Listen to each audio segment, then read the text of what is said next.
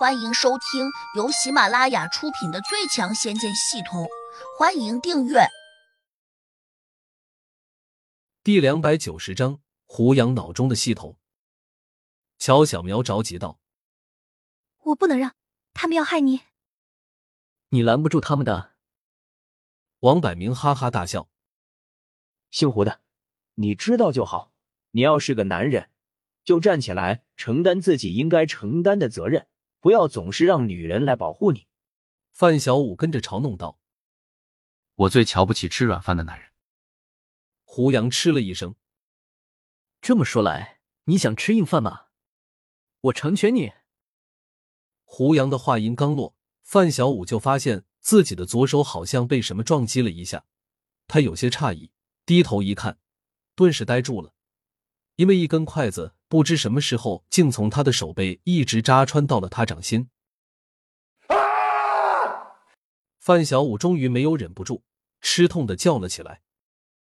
场中众人除了胡杨外，个个都惊讶的看了过去。这一看，个个都愣住了。这是怎么回事？王百明有点发呆。是谁偷袭我？站出来！范小五怒不可遏的大叫：“你还不配让我站起来！”这时，胡杨的声音又淡淡的响起。范小五转头盯住胡杨，不敢相信的说：“你，你不是需要这个女人保护吗？你怎么能用筷子当暗器使用？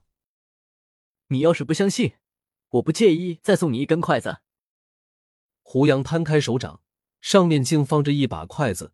果然和扎穿范小五手掌的筷子一模一样。范小五依旧不会相信，别说他不信，连王百明也不信，场中那些拿枪的家伙更不相信，因为刚才他们一直盯着胡杨的，完全就没有看见他有什么动作。等到范小五被扎中后，他们才发现胡杨手上多了一把筷子。大家都在推测，这可能是乔小苗干的，然后胡杨趁机拿出一把筷子。以此来恐吓众人，借以达到大家都不敢对他动手的目的。你吓不了谁，我告诉你，我范小五不是被吓大的。范小五的话才说到一半，突然又怪叫了一声。众人转头再看向他时，竟又发现他的手上又多了根筷子。这简直就是个奇怪的事情。怎么会这样？谁干的？范小五绝望的冲着乔小苗吼叫：“你这个臭女人，又偷袭我！”乔小苗哼了声：“活该。”他并没有否定范小五的话，以至于大家都认为这两根筷子是乔小苗打出来的。范小五气坏了，马上给蔡东等人递了个眼神，大吼道：“给我开枪，灭了他！”蔡东等人很紧张。因为第一次遇到这样的怪事，别人用筷子当武器，好像比他们的子弹还快。到了这种时候，那就必须用枪干了啊！不然下一根筷子不知道会插在谁的手上。大家马上就想到了这个问题，当然就紧张起来了，立刻转过枪口，指向了乔小苗。就在这一瞬间，众人的眼前仿佛有什么飞虫掠过，紧跟着。他们拿着的手枪啪啪啪的掉到了地上，同时，这些家伙都哀嚎着叫了起来。范小五看傻眼了，因为他们的手掌上均扎穿了一根筷子。王百明也瞪大了眼睛，好像完全不敢相信眼前看见的这一切。这时，胡杨又淡淡的对王百明说话了：“你刚才不是说要阉了我吗？那就别浪费时间了，来吧。”王百明顿时有些慌乱，他急忙往后退了一步，同时抬起了枪口。他带来的那帮手下都不笨，马上明白是怎么回事，立刻也抬起了枪。但就在那一刹，众人的手掌都刺痛起来。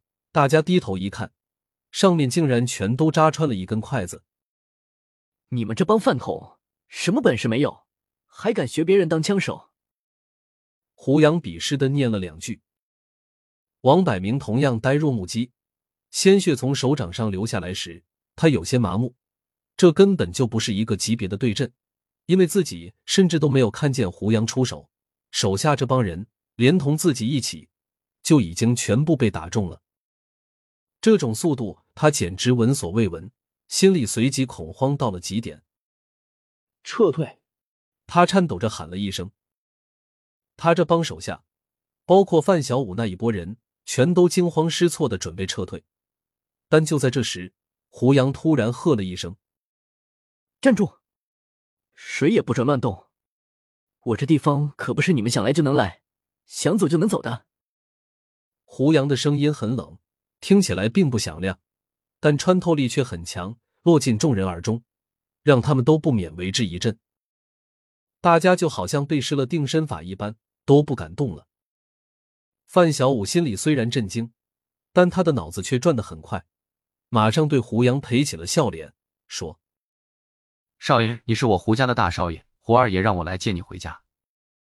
言下之意，我范小五已经表明身份了，念在我为你胡家效力的情分上，你就别为难我们吧。”胡杨冷冷的问：“说人话，你们来找我，到底想做什么？”范小五有点紧张，知道一个回答的不对。恐怕手上还会被胡杨扎上一根筷子。他赶紧说：“我我们真是奉二爷之命接你回家的。”擦！范小五顿时惨叫了一声，因为他的手上又会扎进了一根筷子。如果再撒谎，我就废了你！胡杨的声音很冷。范小五有些绝望，嘴上却又不服气的说：“你为何说我撒谎？”毕竟刚才他的表情十分到位，不仅言语诚恳，而且伪装的非常巧妙。他觉得胡杨最多就是在猜测他撒谎，但绝不可能如此肯定。他不知道，就在刚刚他说谎的时候，胡杨已经收到了他恶毒的点数。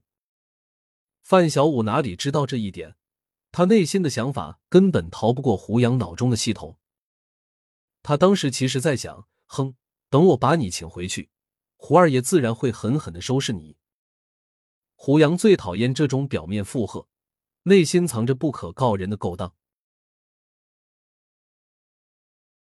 本集已播讲完毕，请订阅专辑，下集精彩继续。